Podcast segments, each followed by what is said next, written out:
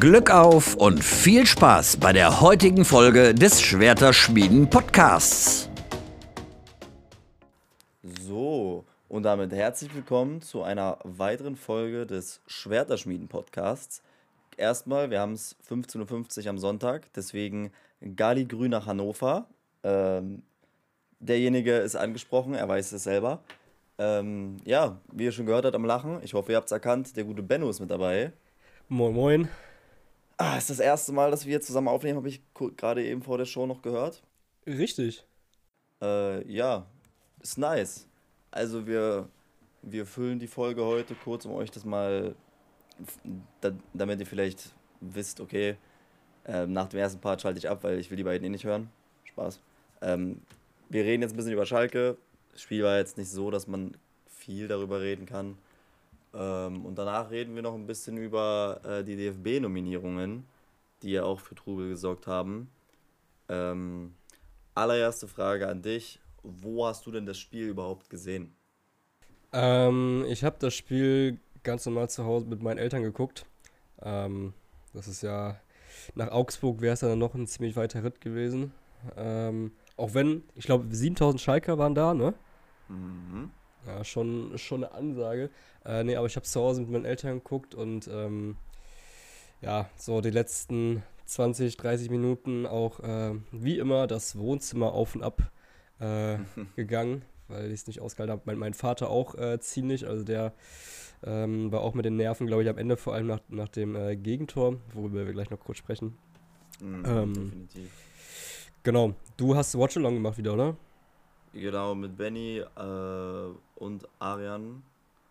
Und ich, sa- also ich sag mal so, es waren, ich glaube, die unterschiedlichsten zwei Halbzeiten, die ich in meinem Leben jemals gehabt habe, weil, wie du schon gesagt hast, in der zweiten Halbzeit war wirklich die Anspannung und dieses und Hin- und Herlaufen war so präsent. Aber ähm, ja, in der, in der ersten Halbzeit war es ja gar nichts. Also da war wirklich nur pures Hin- und Herspielen, an, anpressen und den Ball nicht kriegen. Ich glaube, insgesamt waren es 0,1 XG bei Augsburg und 0,2 bei uns. Also ja. Das sagt schon eigentlich alles nichts. aus. gar nichts. Ja. Also, Und ja, genau, sag du mal, wie du die erste Halbzeit gesehen hast.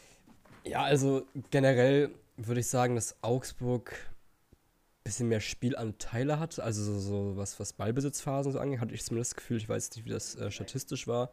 Ähm, aber letztendlich war das einfach ein, aber auch genau das Spiel, was ich irgendwie erwartet habe oder was, glaube ich, viele erwartet haben. Weil ich glaube, du kannst nicht, nicht davon ausgehen, wenn äh, Augsburg gegen Schalke spielt. Äh, Augsburg, die ja sowieso seit Jahren nicht gerade für ähm, Hurra-Fußball stehen und wir, die sowieso erstmal immer ähm, aus der defensiven Grundordnung irgendwie erstmal erstmal sicher spielen wollen. Ähm, kann man nicht erwarten, dass, es erst, dass die erste Halbzeit ähm, ein geiles Spiel wird. Es ist auch dann genau nicht so gekommen. Ähm, ich glaube, was, was gab es überhaupt für Torchancen in der ersten Halbzeit? Gab es Es welche? gab von Augsburg diesen Weitschuss, wo man sagen muss, den hat Ja. man super pariert. Den hat er richtig Ohne, gut also den, den halten nicht viele Keeper so. Dann hatte ähm, Bülter die Chance nach Ja. Pass von Frei und der Kopfball von Tom Kraus, der am Tor vorbeiging. Aber das war tatsächlich die beste Chance in der ersten Halbzeit mit, ich glaube, es waren zwei, äh, nu- 0,2 XG. Also schon nicht ohne. Aber ja, also es war wirklich gar nichts. Und äh, wir hatten ja auch, also wenn man vielleicht mal kurz zum Anfang springt, ähm, wenn es um die Aufstellung geht, die Aufstellung hat ja sogar eine große Überraschung gehabt.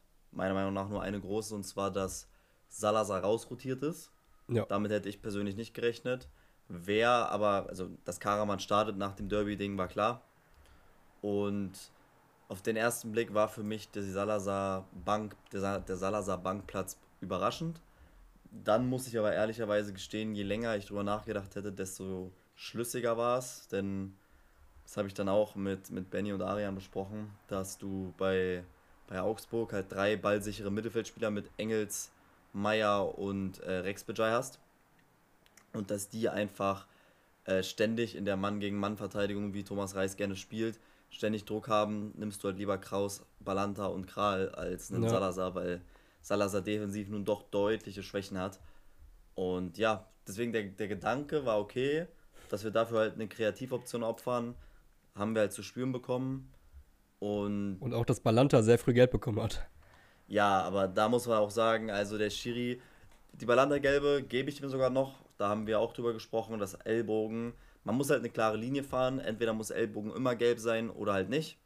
In dem Fall ist es halt so, dass es das allererste, es ist der allererste Kontakt gefühlt von Balanta und es gibt sofort gelb. Ist aber okay. Das, die gelbe Karte für Alex Kral skandalös, bleibe ich dabei. Der Schiri hat generell eine extrem schlechte Figur gemacht. Ich war überrascht, dass er die rote Karte erkannt hat, aber ähm, bis dahin eine extrem schlechte Figur gemacht und ja. Ich, ich fand das gar nicht. Ich muss, also ich habe das jetzt tatsächlich schon viel aus, äh, auf Twitter und Co. gelesen, dass der Schiri nicht gut war. Ähm, ich finde, man, man kann darüber streiten. Ich bin auch eher ein Fan davon, äh, immer eine lange Leine äh, laufen zu lassen, vor allem so einem Spiel, wo du weißt, es ist körperbetont, es wird viele Zweikämpfe und auch Fouls geben. Ich finde, dann ist man eher nochmal ja, finde ich als Schiri dazu angehalten, vielleicht nicht in der zweiten Minute schon, schon eine gelbe Karte zu geben oder nach, nach zehn mhm. Minuten schon zwei. Ähm, was ich dann aber finde, dass er seine Linie konsequent durchgezogen hat. Und das finde ich dann wiederum eigentlich ganz gut, weil das machen Schiris nicht oft, ähm, dass sie dann ihre Linie auch konse konsequent durchziehen. Das hat er schon gemacht, finde ich. Aber das Problem ist, wenn du dir vielleicht auch in der Nachbetrachtung nochmal das Foul von Kral anguckst, das war einfach nur, dass er zu spät kam und dem Gegner ein Bein gestellt hat und dafür hat er Geld bekommen. Hat er ihn nicht so ein bisschen auf den Fuß getreten? Oder nee, hat er ihn wirklich nur beigestellt? gar nicht. Nur beigestellt. Und wenn okay. du die Linie durchziehst, dann gehen wir hier mit neun Mann bei Schalke und sieben Mann bei Augsburg runter vom Spielfeld. Also das ist halt, und das war das Problem. Ab dann, nach diesem Foul von Kral, saßen wir auch im Discord oder im Stream und haben gesagt, dass jedes Foul von Augsburg jetzt sofort eine gelbe Karte sein muss. Beziehungsweise haben wir halt, zumindest bei den äh, gröberen Foulspielen haben wir sofort gesagt, ey, das ist jetzt auch gelb. Und die gelbe Karte ja. von Augsburg, die kam halt erstmal nicht. Die erste gelbe Karte für Augsburg war in der 62. Minute. Nachdem Demirovic die Glattrote bekommen hat. Also das, das ist ja auch mal so ein, so ein Zeichen. Schalke auch mehr gelbe Karten bekommen, nämlich vier. Ich schau gerade mal, es gibt, gab ah, nee, acht gelbe Karten. Vier.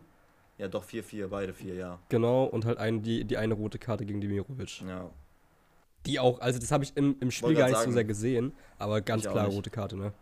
Ja, also die Nase ist durch, glaube ich. Ich habe ja. noch nichts gelesen, aber man hat es ja gesehen, als er dann aufgestanden ist und auch im Interview nach dem Spiel. Also ja. die ist ja so dick und so angeschwollen.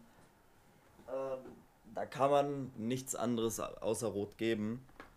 Und ja, aber wir müssen ja eigentlich chronologisch gehen. Ja. Zwei Minuten vorher gab es ja das 1 zu 0 Arne Meyer auf Vorlage von eben dem Rotsünder Ermi, äh, Ermedin Demirovic. Und wir haben gar nicht richtig hingeguckt, weil wir haben mittlerweile, das, und da, das, da haben Benny und ich zu den größten Kritikern gezählt, äh, wir haben bei Ralf Fährmann mittlerweile, oder wir hatten mittlerweile halt einfach diese Sicherheit, dass der am Fuß wieder richtig gut ist, oder endlich mal richtig gut ist, und dass der halt weiß, wann er Pässe spielt und wann er die Bälle einfach mal rausschlägt. Deswegen, als der Ball nach hinten kam, haben wir uns beide nicht mehr auf die Situation konzentriert, haben uns auf andere Sachen konzentriert. Und keine drei Sekunden später sagt Arian, oh Gott, was war das, jetzt brennt's. Pass auf Arne Meyer und dann steht es auch schon 1-0. Und das Problem ist, dass da auch der Schuss nicht gerade platziert war, sondern auch noch genau in die Mitte geht. Also meiner Meinung nach Ralf Fährmann an dem Tor sogar doppelt schuld, aber ja, machst du nichts, ist halt als Tor doch immer schwierig. Ja, also das, also dass das Tor auf, auf Fährmanns Kappe insgesamt geht, da, gehe ich auf jeden Fall mit. Also der Pass war unsinnig. Ich weiß nicht, ob er den nicht richtig getroffen hat oder ob er es falsch eingeschätzt hat. Ähm, weil im ersten Moment sah das auch für mich im Fernsehen so aus, als würde der Pass sogar auf Jens gehen, aber da ging aber eigentlich mhm. um Matriciani, der dann aber eigentlich auch nicht richtig stand. Und wir haben es dann, muss ich sagen, also erstens hat Augsburg es gut gemacht, finde ich dann auch noch in der Situation, wie die es gespielt haben. Aber wir haben es auch nicht gut gemacht, weil Meier also es waren ja alle irgendwie nur auf den Ball fokussiert und haben Maya komplett aus den Augen verloren. Wir waren ja immer noch mhm. mit Matriciani, Jens und Yoshida, glaube ich, ähm, da. Ich weiß nicht, ob Kraus auch noch irgendwie da war in der Nähe. Ähm, letztendlich hätte man das noch klären können und der Schuss aus meiner Sicht auch, habe ich auch direkt gesagt, ist für mich nicht unhaltbar gewesen. Äh, an, einem, an einem guten Tag hält Ralle den. Ähm, und klar, Fährmann hat in der ersten Halbzeit echt einen guten, eine gute Parade gemacht. Das war der Schuss von Engels, ne? Weitschuss. Mhm. Müsste ähm, sein. Oder, oder Rex Bajai, einer von beiden. Ja, also da fand ich auch, das hat man im ersten Moment gar nicht so sehr gesehen, wie schwer die Parade eigentlich war, weil Fährmann musste sich da richtig lang, lang machen. Ähm, und mhm. der wäre auch, hätte genau gepasst. Ähm, letztendlich darf in dieser Fehler in der zweiten Halbzeit dann, der zum 1-0 führt, trotzdem auf keinen Fall passieren. Ähm, vor allem, auch so unnötig, weil das irgendwie so komplett aus dem Nichts kam. Ich finde, wir sind gar nicht so schlecht rausgekommen. Ähm, naja. War ein bisschen druckvoller, definitiv. Genau, genau. Und ähm, war dann natürlich unglücklich, was uns dann natürlich auch kurz danach dann aber entgegenkam, wie gesagt, war die rote Karte, weil dann war halt klar, jetzt haben wir doch irgendwie noch eine Chance, obwohl wir, obwohl wir hier jetzt, ähm, ja, irgendwie, obwohl es gegen uns läuft mit dem, mit dem Fährmann-Fehler und so, ähm, kam uns dann natürlich ganz entgegen. Was man aber auch sagen muss, ähm, ich glaube, wenn du in Überzahl spielst, ist Augsburg mit die ekligste Mannschaft, die du da bespielen kannst. Vor allem, weil es mhm. eben auch ein Stürmer war und kein, kein Mann in der, in der Verteidigung. Und dann kann Augsburg erst recht Beton anrühren, was sie dann auch natürlich gemacht haben, ne? Ja, also ich glaube, man kann jetzt tatsächlich dann von der 53. bis zur 93. Minute, das können wir fast schon skippen, beziehungsweise kurz in ein paar Sätzen. Wir haben gewechselt, Moore für Matriciani, Scheißwechsel, Terodde für Karaman, holt zwar den Elver raus, aber vergibt auch eine Riesenchance, also... Pff, ne? Ja, fand ich aber in Ordnung, den Wechsel. Ja, ja, klar, musst du natürlich machen, aber Terodde hat halt wieder gezeigt, warum er halt aktuell von der Startelf extrem weit entfernt ist. Kein Selbstvertrauen, keine Präsenz, macht die Bälle nicht fest, gewinnt keine Kopfballduelle, gut die Flanken, da kommen wir auch gleich zu sprechen. Aber weißt du, weißt du, was ich meine? Also es gibt schon einen Grund, warum Michi Frei unangefochten in jedem Spiel startet. Und ich glaube auch, wenn Polter irgendwann wieder da ist und Terodde sich bis dahin nicht fängt, dass Terodde dann sogar nur noch Stürmer Nummer 3 ist. Also, dass das Frei zu Recht da vorne gerade Stürmer Nummer 1 ist mit weitem Abstand, ich glaube, darüber brauchen wir nicht sprechen. Ähm, mhm. Auch wenn man, auch bei Frei natürlich an seinen Toren, hat auch noch keins gemacht, aber ist einfach unfassbar wichtig für unser Spiel. Hat, glaube ich, drei Assists gemacht, also zwei auf jeden drei. Fall. Ich weiß nicht, ob ihm das gegen Bochum auch irgendwie zugesprochen wurde. Ähm, nee, gegen Bochum hat er ja nichts gemacht. Weil der Kommentator. Der, gegen, der Kommentator der, der drei, Leipzig, drei Assists. Ach, gegen Leipzig. Leipzig, Stuttgart ja. und äh, ähm, Dortmund. Genau, ja, Dortmund genau. über den Flügel. Ja, Leipzig hatte ich im Kopf.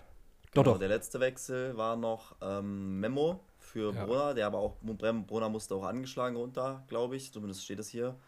War doch die, die Aktion, wo die mit den Köpfen zusammengeprallt sind. Genau. Und gut, also Memo wurde zwar für die türkische Nationalmannschaft nominiert, aber eine Sache, weswegen er nicht nominiert war, waren wahrscheinlich seine Flanken, denn ja. ich habe es getweetet, wir hatten insgesamt Flanken, ich glaube es waren 43, von den 13 ankamen. Von uns? Das heißt, wir haben 43 Flanken geschlagen? 43, das heißt, alle zwei Minuten ist eine Flanke, wurde eine Flanke geschlagen. Und dann darf man ja, überleg mal, dass wir in der ersten Halbzeit fast gar nicht vorne aktiv waren. Das bedeutet, du kannst dir vorstellen, dass wir eigentlich in der zweiten Halbzeit fast jede Minute eine Flanke geschlagen haben, wahrscheinlich so im Schnitt. Davon kamen nur 13 an und wie es so sein sollte, die einzigen Chancen, wobei Salazars äh, Aktion über den Flügel, wo Terodde das Tor nicht trifft, die kam über den Flügel, aber zwei der gefährlicheren Sachen kamen noch über die Mitte, nämlich in der 98. wo äh, Jens im letzten Angriff diesen Pass nochmal durch die Mitte steckt. Mhm. Und natürlich den Elber, den wir rausgeholt haben. Auch da ging die Gefahr durch die Zentrale aus. Und ja, ich meine, über den Elber müssen wir nicht quatschen oder nicht reden. War, war im 16er und Terodde wird nur an der Hacke, glaube ich, getroffen. Klarer Elber, so, da muss man sich, hat sich auch keiner beschwert. Ähm, ja, ich fand halt, und das haben wir dann auch, wir haben uns natürlich gefreut nach dem 1-1. Nach dem wir sind ausgerastet. Ähm, Marius Bülter, siebtes Saisontor. Ich glaube, er hat seinen Rekord von Union eingestellt. In der ersten Union Berlin-Saison mhm. hat er auch sieben Tore in der Bundesliga gemacht, aber keine Vorlage. Bei uns hat er schon eine Vorlage, das heißt, das ist seine beste Saison in der Bundesliga.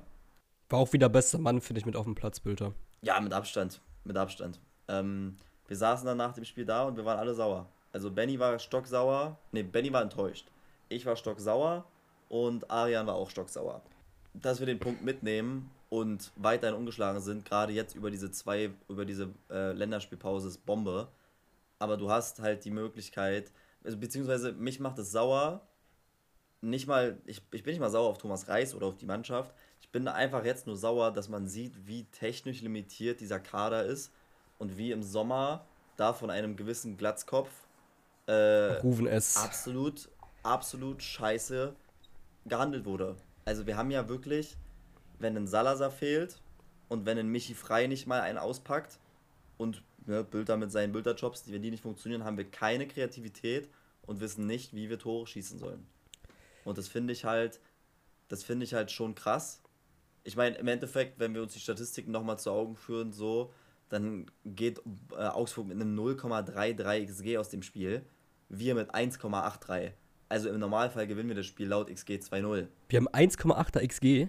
Ja, okay, Elfmeter halt auch, ne? Elfer, aber, aber auch ohne den Elfer haben wir dann über 1,0. Also im Normalfall, und das wird uns jetzt wieder auch in die Expected Points Tabelle eingerechnet, hätten wir hier wieder drei Punkte holen müssen und nicht einen. Und mhm. gerade wenn man dann auch, darüber reden wir wahrscheinlich gleich noch, die anderen Spiele betrachtet, dann bringt uns der Punkt natürlich was. Jeder Punkt bringt uns was, aber es ist schon wieder so ein, es hätte mehr gehen können, wie in fast jedem anderen Unentschieden, was wir diese Saison geholt haben. Es hätte mehr gehen können und wir hätten einen richtigen, richtigen Big Step auf Platz 15 machen können.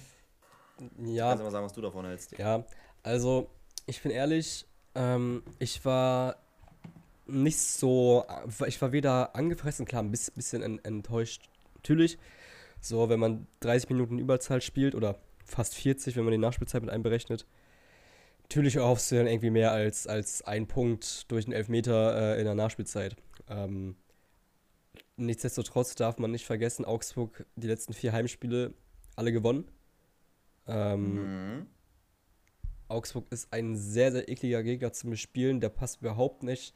Also, der liegt uns einfach gar nicht. Ähm, und natürlich, natürlich werden die spielerischen Defizite ähm, nochmal deutlicher. Und äh, ich muss auch sagen, ich habe mir selten äh, einen Drechsler so sehr zurückgewünscht wie, wie aktuell. Ähm, mhm. Ich glaube, dass der unserem Spiel sehr, sehr gut tun würde, ähm, weil du einfach noch eine Option mehr auch, äh, auch im Zentrum hast, äh, neben, neben äh, Salazar, der dann eben als Kreativmann da, da reinkommt. Oder jedenfalls auch vorne weiter äh, hast mit Drechsler dann. Ähm, Trotzdem muss ich sagen, ich bin nicht, ich bin nicht unzufrieden äh, mit, dem, mit dem Punkt.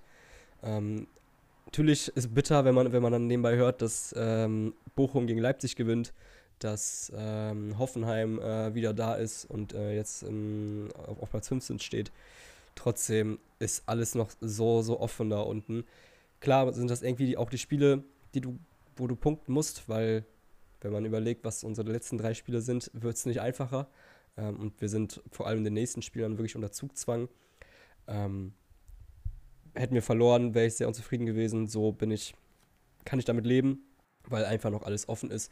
Und man eben äh, weiterhin diese, diese Serie hat mit, mit jetzt acht ungeschlagenen Partien, was auch dem Selbstbewusstsein nochmal gut tut. Und ich hoffe einfach, dass wir jetzt in den zwei Wochen, wo Länderspielpause ist, ähm, dass zum einen die Männer mit, mit äh, Drexler, Skarke, wir haben noch Aujan, Uron, ähm, Kosuki hat Saison aus. Ich habe hier, eine Liste. Also, na, wir haben viele Leute. Ich habe hier eine Liste. Wir haben es. Also gut, die, die vielleicht zurückkommen, sind Latzer, Drexler, Uronen, äh, Kaminski, Ojan, Vandenberg äh, und Skarke. Ja. Überleg mal, das sind, das sind sechs Leute, sechs, sieben Leute, na. Ja, also ich würde sagen, bis, bis auf Skarke und ähm, Drexler sind das für mich erstmal keine Spieler, die jetzt mega von Bedeutung sind. Na klar, Ruhen Auejan ähm, sind schon wichtig, aber ich finde jetzt nicht, dass, dass äh, unsere Linksverteidigerposition in den letzten Spielen ähm, unsere komplette Schwachstelle war, auch jetzt gegen, gegen Augsburg nicht.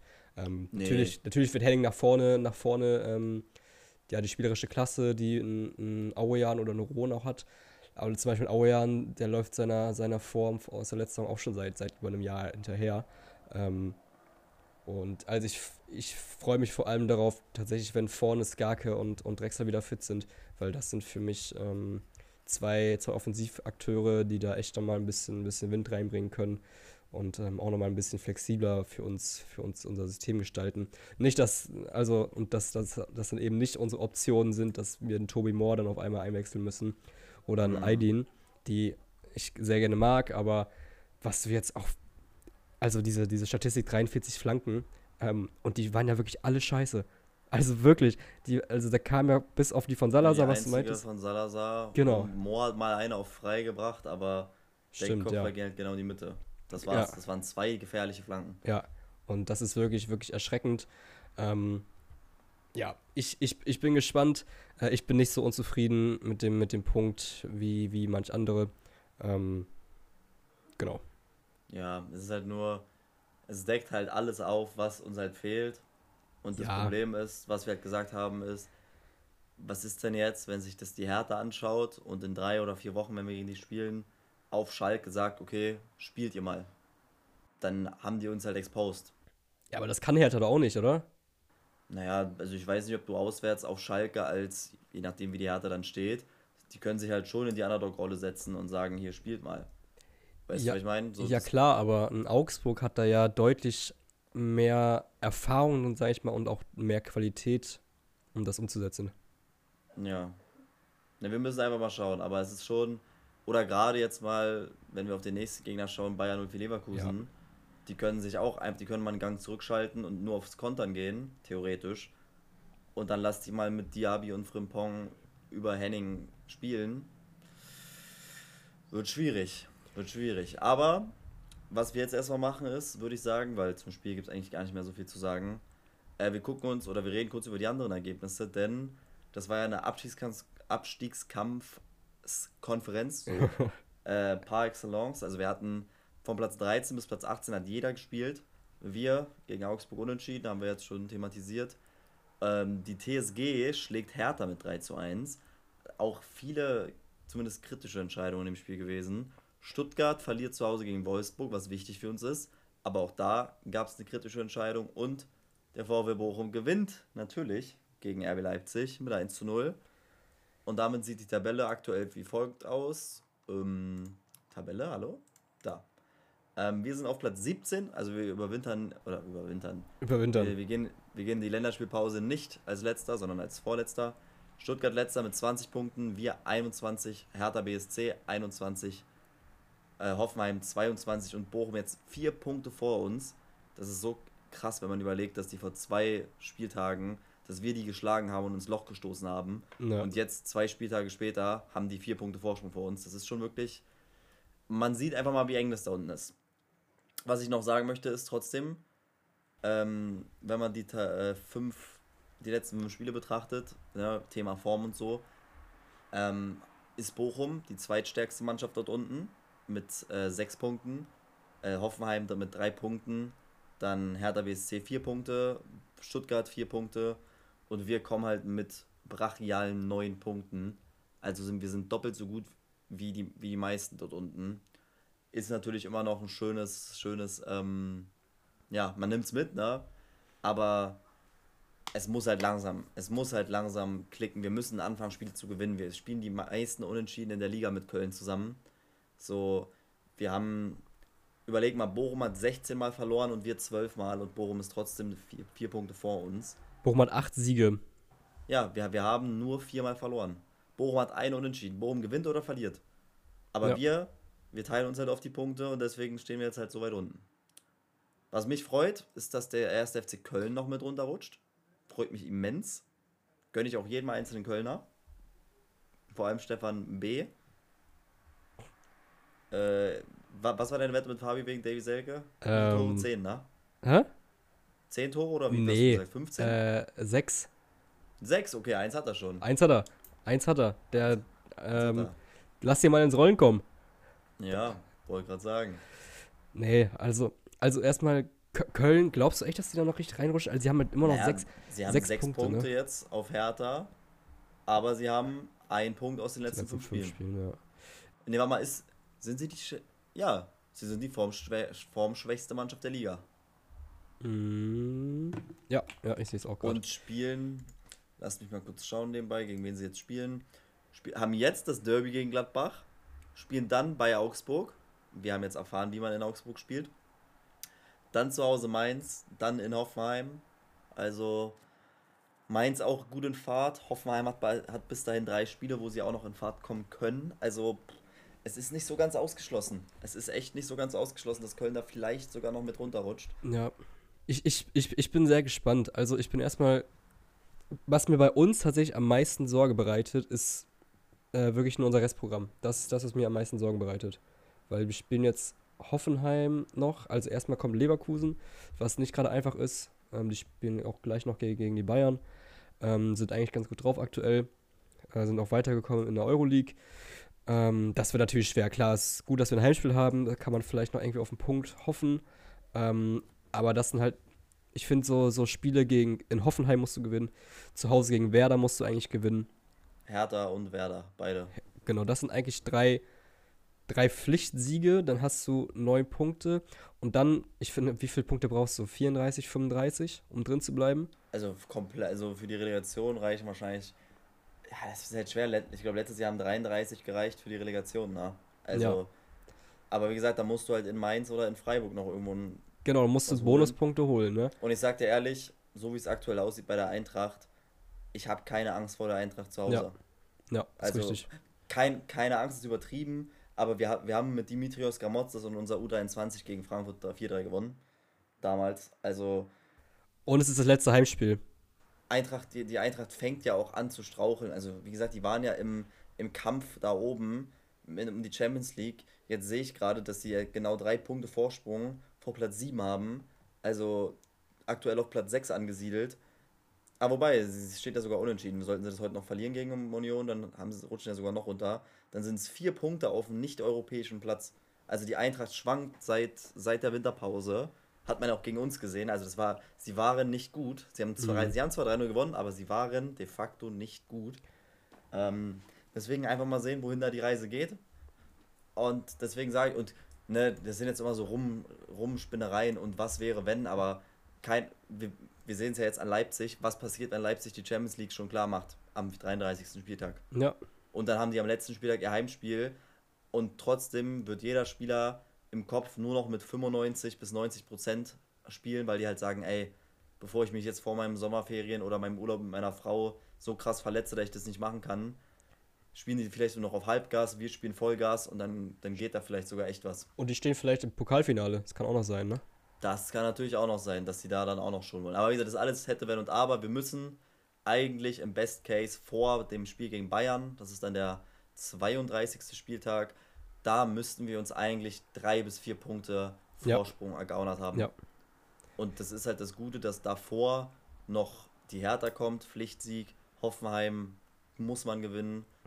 Ähm, du hast noch Bremen, machbar, du hast Mainz, machbar, du hast Freiburg, weiß man auch nicht, aber In Freiburg ist schwer. ja, gerade jetzt, wo dann die Doppelbelastung raus ist. Aber du kannst noch realistisch 10 Punkte holen bis zu diesen letzten drei Spielen. Und 10 Punkte, dann bist du bei der 31. Und geh dann mal mit 31 Punkten. Du verlierst bei Bayern, klar, kein Ding. Aber dann geh mal mit den 31 Punkten ins letzte Heimspiel gegen Frankfurt. Das Ding brennt. Ja. Deswegen, ich habe noch Hoffnung, aber es wird auf jeden Fall nervenaufreibend ohne Ende. Das kann man jetzt schon mal sagen. Was mir auch noch Hoffnung macht, ist, dass man ähm, sich sein Selbstvertrauen da unten sehr schnell wieder zurückholen kann. Wenn du überlegst, Bochum, als sie gegen uns verloren haben, alle haben die schon wieder abgeschrieben gefühlt. Den, die haben, ähm, waren so ein bisschen im, im äh, Streit mit, mit den Fans. Ähm, und jetzt sind die auch immer vier Punkte vor uns auf Platz 14. Ähm, haben da jetzt gerade die beste Ausgangssituation. Ähm, können nächsten Spieltag verlieren und sind trotzdem noch äh, auf dem sich- sicheren Nicht-Abstiegsplatz. Ähm, genauso Hertha war vor ein paar Wochen, haben die, glaube ich, mal zwei Heimspiele hintereinander gewonnen. Hat man auch gedacht, oh, jetzt sind sie ein bisschen im Rausch. Haben jetzt wieder drei Spiele hintereinander nicht gewonnen. Mhm. Ähm, Stuttgart hat man gedacht nach dem Sieg, okay, vielleicht geht es jetzt weiter. Haben jetzt die letzten vier Spiele wieder verloren. Und es kann sich halt alles so schnell ändern, vor allem, weil die auch immer noch alle so dicht beieinander sind. Es kommt immer auf deinen, es kommt immer auf deinen Spielplan drauf an, ne? Genau, das bei uns genau. jetzt auch. Lass uns gegen Leverkusen realistischerweise einfach mal verlieren. Ja. Und dann hast du aber auch, dann, dann sagt man auch wieder, dann gewinnt Stuttgart oder so und schon sind wir wieder ganz mit zwei Punkten letzter, mit zwei Punkten Abstand. Und dann hast du aber Hoffenheim, Hertha, dann holst du in Freiburg einen Punkt, gewinnst gegen Bremen zu Hause, hast du auf einmal auch wieder zehn Spieler, zehn Punkte aus vier Spielen. Ja. Dann, dann, dann ist es schon wieder eine ganz andere Stimmung. Also es ist wirklich, es geht, man, man, man sagt es ja wie, wer hat das, ich weiß gar nicht, wer das erfunden hat, aber man sagt ja, wir gucken von Spiel zu Spiel und das musst du in dieser Saison halt einfach wirklich machen. Ja.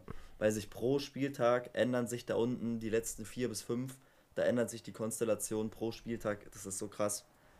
Ja. Das ist so krass. Das hat, das hat Bülter, Bülter hat das gestern im Sportstudio auch mal gesagt, mit diesem von Spiel zu Spiel gucken.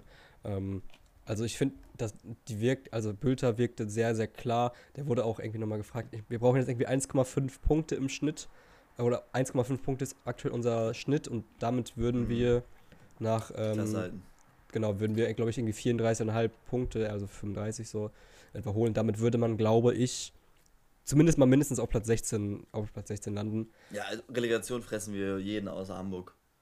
Echt? Ich glaube, wir, wir, wir fressen Hamburg am ehesten.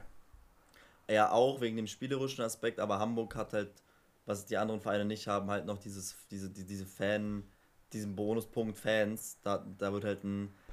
Wir spielen ja das erste Spiel in der Felddienst Arena und lass uns das mal vielleicht nur so 2-1 gewinnen und dann fährst du nach Hamburg. Ja. Das ist schon, weiß ich nicht. Aber gut, ähm, es kommt ja auch noch der April, also ob Hamburg überhaupt Dritter wird, weiß man ja gar nicht. Äh, ja, aber ich sage dir ehrlich, also so Darmstadt oder Heidenheim, die, die werden halt aufgefressen komplett. Boah, ich habe vor Heidenheim am meisten Angst, ne?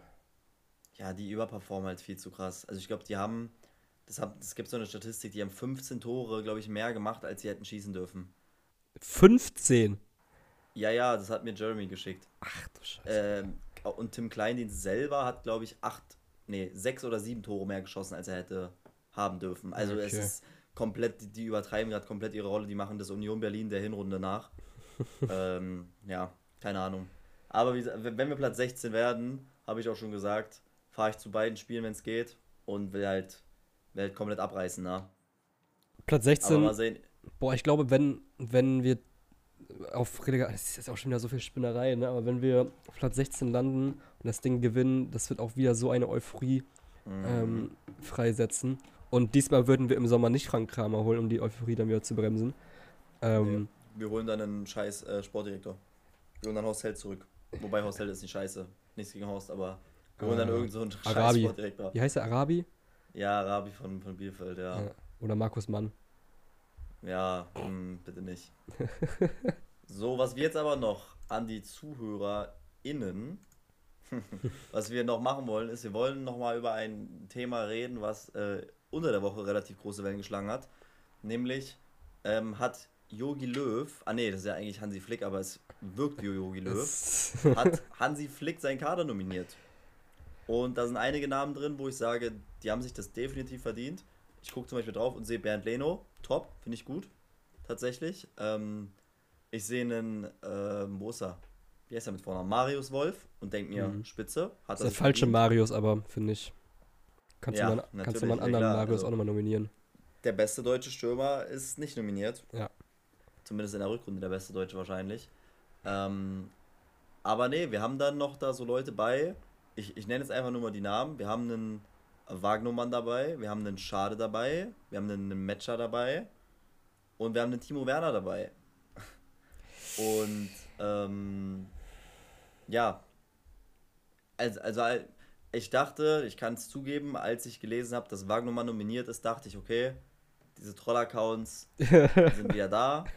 Man, man, man hat es ja über den ganzen Tag gesehen, so. Dann hieß es hier, Christian Groß ist nominiert, hier hieß es, Ralf Fährmann ist nominiert, aber das waren halt immer diese Accounts ohne, ohne Verifizierung. Und dann Ja. kam halt Wagnumann und ich wusste sofort, jemand, der von Waldemar Anton gebencht wird und Anton ist Stamm-Innenverteidiger und Wagnumann Rechtsverteidiger. Und Wagnumann wird auf seiner Hauptposition von einem Innenverteidiger gebencht. Da wusste ich, okay, kann nicht sein bis ich dann halt, bis dann halt das jeder retweetet hat und gesagt hat und sich darüber lustig gemacht hat. Und dann dachte ich mir, okay, das stimmt anscheinend. Und ich weiß nicht, was das für Nominierungen sind. Ich weiß nicht, was Flick damit plant. Äh, aber bei mir hat er jetzt schon gefühlt verschissen. Also die, nicht falsch verstehen, die deutsche Nationalmannschaft ist mir trotzdem egal. So, ich werde mich nie wieder, oder ist jetzt weit gesagt, ist jetzt hoch gesagt, aber aktuell sehe ich nicht, wie ich mich noch für diese Mannschaft begeistern werden lassen können. Ja, so ungefähr. Äh, weil, keine Ahnung, ich, ich check's nicht. Und wenn ich mir das jetzt so angucke und halt sehe, dass da so ganz wichtige Namen wie ein Christian Groß. Nee. Christian wie, wie Groß. heißt denn der? Ja, Pascal. doch, der ist auch Christian Groß. Nee, Pascal ist Groß. Pascal. Groß. Nee, Christian Groß nicht. Chris, es gibt noch einen Groß. anderen Christian Groß, aber der ist Schweizer und im Altenheim. Den gibt's. Dann gibt's Benny Henrichs für Wagnumann. Ja. Felix Matcher habe ich jetzt auch irgendwie gehört, dass der rechts sein soll, aber ne, Chat, äh, Chat. Ja, ich, ich, ich stream zu viel.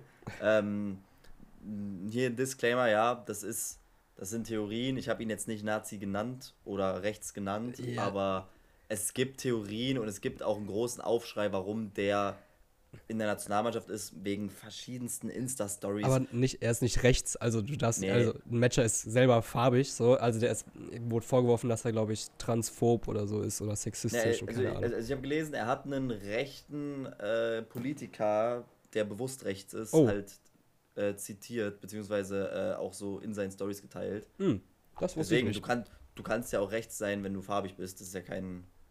Äh, könntest du ja, kannst du ja trotzdem sein, aber äh, ja, keine Ahnung, aber wie gesagt, darüber will ich mich gar nicht aufhängen. Mir geht es ums Sportliche und sportlich hat das auch nicht verdient. So, von daher, ähm, ich weiß ja nicht, was du zu den Sachen zu, oder zu den, zu den Personal sagst, aber mich haben sie damit eh schon komplett weggestoßen. Auch ein Tilo Kehrer, ich liebe ihn aus Schalker Zeiten, aber wenn ich den Namen lese, denke ich mir, Bruder, du spielst nicht mal bei West Ham und dann sollst du für die deutsche Nationalmannschaft spielen.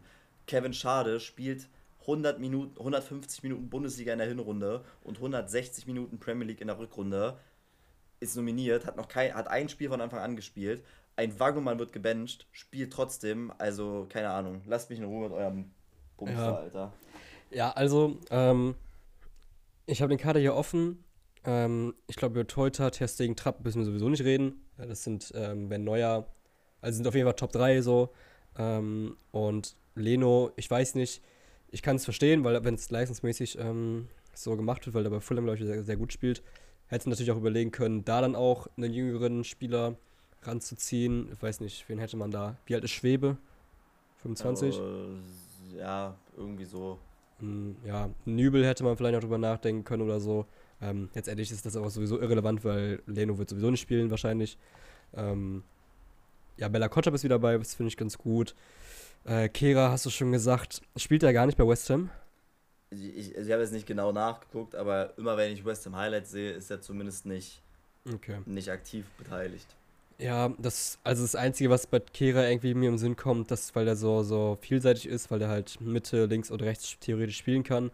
Allerdings hast du jetzt auch eigentlich ähm, potenziell jeweils auf beiden Außenverteidigungspositionen Personal, weil du hast links hast du Günther und Raum, ähm, rechts hast du jetzt einen Wagnumann, wo ich, also was, das ist mir gar nicht erst im Sinn oder erst später aufgefallen, dass ein Henrys einfach nicht nominiert wurde, der ja für, für mich also mit Wolf, ähm, ich weiß nicht, wen ich als besser betiteln würde, aber das sind für mich eigentlich aktuell die beiden besten Rechtsverteidiger, die wir haben in Deutschland. Wolf und, ähm, und Henrys, das verstehe ich überhaupt nicht. Spielt eine sehr, sehr gute äh, Saison, Henrys. Ähm, was ein Wagnermann da sucht, keine Ahnung. Und Henrys ist ja jetzt auch nicht so alt, dass man irgendwie über die Altersstruktur da nachdenken muss. Ähm, verstehe ich nicht. Wolf finde ich sehr verdient. Ähm, ist ein, äh, gefällt mir, gefällt mir sehr bei, bei Dortmund, macht er echt ähm, vor allem in diesem Jahr echt eine richtig, richtig gute Saison. Und dann haben wir Emre Can ist wieder dabei, auch verdient aus meiner Sicht. Ähm, sonst hast du noch viele Namen wie, wie Goretzka, Kimmich, Musiala, die sowieso dabei sind, natürlich auch vollkommen zu Recht. Ähm, Matcher kann ich nicht einschätzen. Ich glaube, das spielt bei Wolfsburg eine ziemlich gute Saison, ne? Es gibt ja zwei Matches, das ist ja das Genau. Problem. Äh, Lukas ein Matcher ist nur verletzt. Ja, ich, ich guck mal nebenbei, du kannst ja schon mal weiter Ja. über die anderen noch reden. Ähm, Finde ich prinzipiell aber gar nicht so schlecht, den da auszuprobieren. Ähm, ist auch erst 22 und äh, hat sich da jetzt, wie gesagt, auch bei Wolfsburg festgespielt. Füllkrug ist wieder dabei, finde ich gut. So, und dann Berisha, haben wir noch gar nicht drüber gesprochen, ähm, ist, ist dabei. Ähm, finde ich prinzipiell auch ganz in Ordnung, sich den mal anzuschauen. Ähm, Nochmal eine, eine weitere Alternative da vorne für die Neuen zu haben. Ähm, weil du weißt nicht, wie lange Füllkrug seine Form halten kann. Kann auch sein, dass der nächste Saison wieder komplett abtaucht. Ähm, und dann hast du da wieder keinen, keinen nominellen äh, Neuner vorne drin. Und ja, und dann Werner, keine Ahnung, wir haben halt kaum Stürmer in Deutschland, deswegen kann ich es noch irgendwo verstehen, zu, zu nominieren. Aber Kevin Schade ist wirklich, also Kevin Schade und Wagnermann sind für mich zwei Nominierungen, die ich in keinster Weise verstehe. Ich finde es in Ordnung, Spieler ranzuziehen, die in potenziell ein paar Jahren oder auch bei der EM eine Rolle spielen könnten, um die ein bisschen ranzuführen. Aber da muss es auch irgendwo leistungsmäßig gerecht sein und das ist bei Kevin Schade und Wagnermann einfach überhaupt nicht der Fall. Dass ein Malek Chow nicht dabei ist, verstehe ich zum Beispiel nicht, auch wenn das natürlich ein bisschen mit der Schalke-Brille natürlich ist. Aber der ist bei Milan inzwischen äh, unumstrittener Stammspieler, spielt zentral in der Dreierkette. Ähm, was schon sehr viel aussagt. Hat Champions League gespielt, war da Man of the Match im Hinspiel, hat in beiden Spielen kein Gegentor kassiert. Warum man sich den nicht mal zumindest anguckt, verstehe ich einfach nicht. Ähm, vor allem, weil du eben auch, pack den entweder für Kehra oder für Wagnermann rein. Ähm, eigentlich für Kehra und dann halt Hendricks für Wagnermann. Das wäre so meine Idee gewesen. Ich weiß nicht, wen du statt Schade hättest nominieren können da vorne. Ähm, hätte mit Sicherheit auch keinen Platz äh, bekommen. Hätte man nicht gesagt, dass Sané nicht dabei ist. Aber letztendlich ist das kein Kader, wo man, wo man wieder richtig Bock auf die Nationalmannschaft bekommt. Ne? Ja, also ich habe jetzt mal drüber nachgedacht, dieses Kevin Schade-Ding erinnert mich einfach an die WM mit Adiemi, wo es einfach hieß, wir nehmen noch einen schnellen mit. Und Ja. Kevin Schade ist so der schnellste, den wir finden konnten. Und Adiemi war halt auch im Sommer der schnellste, den wir finden konnten. Also, keine Ahnung, es ist. Also, den Testaspekt verstehe ich, deswegen verstehe ich auch, dass Leute wie Berisha dabei sind. Oder auch ein Matcher, ich habe jetzt mal geguckt, alle Scorer in der Hinrunde gemacht und seit der Rückrunde äh, vorm Tief. Also passt auch ins Schema, ne, dass man Mhm. dass man so eine Leute auch noch mit reinnimmt. Mm, ja, keine Ahnung. Also, die sollen ihr Ding machen. Mir ist es eigentlich ziemlich egal, weil ich werde die Spiele nicht gucken. Mich interessiert die Nationalmannschaft leider überhaupt nicht mehr, weil sie es vor Jahren schon verkackt haben. Ich werde es mir angucken, auch einfach aus dem Grund, weil wir gegen, ähm, gegen Belgien spielen mit Tedesco. Stimmt, da war ja was. Weil mich das so interessiert, wie der da spielen lässt. Also prinzipiell Belgien hat sowieso die letzten, sorry, die letzten Jahre immer ähm, im, im 3-4-3, glaube ich, gespielt oder zumindest eine Dreierkette, was der Tedesco sehr entgegenkommt. Ich schau gerade mal, ob ich hier irgendwie in den Kader, ob da irgendwas großartig dabei ist. Luke Baku ist zum Beispiel nominiert, sehe ich gerade. Ich weiß, Trost- wer nicht nominiert war, war äh, dieser Engels von, von Augsburg. Ja, für den ist es noch zu früh. Ja, der spielt, der ist aber auch erst 19, ne? Kann mir vorstellen, dass der erstmal Mhm. noch ein U21 ist. Ja, ist er auch. Ja, ja. Er ist nominiert, aber nicht A. Ja, okay. Was übrigens auch das noch andere Nationalmannschaft, aber hast du mitgekriegt, dass Frimpong nicht für die erste äh, Nationalmannschaft von, also nicht für Nee. die A-Nationalmannschaft nominiert wurde, sondern für U21? Nee, also bei den. Ich habe ich hab nur eine Sache mitbekommen, und zwar, dass der GOAT nominiert wurde für die U21 von Deutschland. So, Herzlichen Glückwunsch, Henning Matriciani. Also, äh, hätte man mir das vor einem Jahr gesagt oder vor einem Dreivierteljahr, dass Henning Nationalspieler, auch wenn es U-Nationalspieler ist, wird, Hammer. ich hätte gelacht. ist mega. Aber ich, aber ich bin seit, boah, ich weiß gar nicht, welches Spiel das war. Es war vor Mainz. Ich war, seitdem bin ich der Hype-Man für Henning und alles, was er macht, feiere ich. Deswegen hatte ich auch letztes Wochenende das Wochenende meines Lebens, weil Henning einfach überall abgekultet wurde. Und ich so, das war wie so mein kleiner Ziehsohn, weil alle haben ihn gehatet und weißt du so, das, das war schon ziemlich cool, sage ich euch ehrlich. Ja, also ich, ich stelle mir die, ich glaube, das hatte irgendwie bei uns auch in die Gruppe geschrieben. Ähm, ich stelle mir das sehr witzig vor, wie Henning da im Training oder gegen, gegen eine andere Nationalmannschaft, gegen so, so alle Spieler spielt, die sich irgendwie von klein auf durch die NLZs gegangen sind und Talente schlechthin sind und Henning taucht dann da auf, der eigentlich von eigentlich gar kein Profi werden wollte mehr. Ähm, und der ja wirklich nur über, oder zum Großteil eigentlich wirklich nur über sein, seine Mentalität und Kampf dahin kommt. Na und sein Tempo. Fair. Ja, Muss stimmt. Tempo. Tempo, ist, Tempo ist stabil. Die 34 km/h, die Ja. er hat, ist wirklich. Ja. Die lassen sich sehen, ja. Ja, also mich freut sehr, mich, mich freut sehr für ihn. Genau.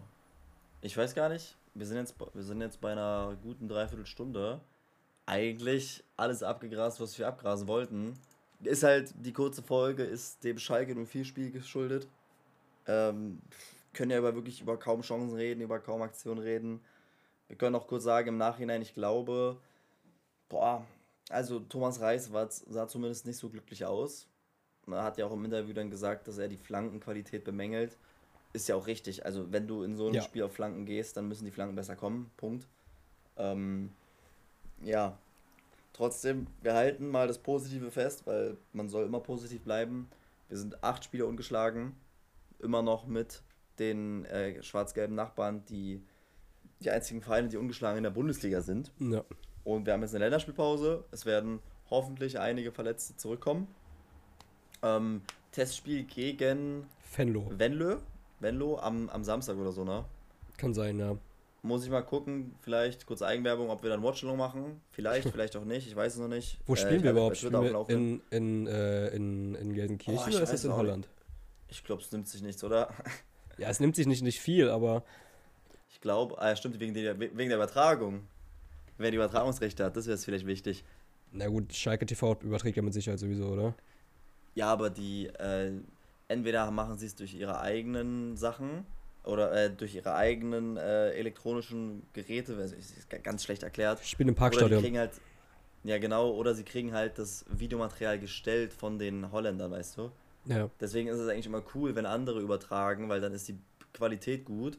Weil wir, wir könnten jetzt schon ein Bingo machen, dass irgendwann der Ton ausfällt, dass irgendwann das Bild weg ist, dass irgendwann einer wieder auf seinem Mac oder was das ist, der erstmal den Player wieder schließen muss und wieder aufmachen muss, weißt du? ja. Das ist ja bei unseren Testspielen gang und gäbe und es wird höchstens 360p sein. Freitag 13 Uhr im Parkstadion. Ah, chillig. Ja, dann werde ich das wahrscheinlich streamen. Ja. Mal sehen. Kennt man irgendwie von Fenlo? Nö, ne? Boah, ne, weiß ich nicht. Ich weiß nur, dass Lukai da mal gespielt hat. Die spielen halt zweite Liga. Wer hat da mal Nee, gespielt? Lukai, Lukai war der Trainer, nicht Spieler. Ich glaube, der Ah, war der ja, Trainer. okay. Ja. Aber kam da nicht? Nee. Wo, wo kam Stevens her? Nicht aus Venlo. Kam Kerkrade. aus Kerkrade, ja, okay. Ja. Ja, und damit würde ich eigentlich sagen, kehren wir uns raus. Yes. Wir kehrgraden uns raus. Ach Okay, Gott. Scheiß drauf, Digga. Nee. Fabi, das wird rausgeschnitten. Nein, gar nicht rausgeschnitten. äh, wir, Nein, das lassen wir nicht drin. Das lassen wir drin. Junge, richtige, richtige Montana Black Vibes. Ähm, Ja. Wir bedanken uns beim Zuhören. Ob ihr es auf dem Weg nach zur Arbeit hört, auf dem Weg zurück oder im Gym, wie es gewisse User machen. Ähm, vielen lieben Dank. Äh, nächste Woche wird es eine Folge geben. Ich weiß es nicht. Ist halt Länderspielpause. Ja, vielleicht irgendein Special, vielleicht überlegen wir uns was. Special, vielleicht ja. kann es aber auch sein, dass es ähm, ausfällt. Ja. Und dann würde ich sagen, verabschiede ich mich erstmal. Haut rein, vielen lieben Dank. Und das letzte Wort geht natürlich auch noch an Benno. Jo. Äh, ja, von mir auch. Äh, eine schöne Woche. Lasst eine Bewertung da. Und wir hören uns in der nächsten Folge.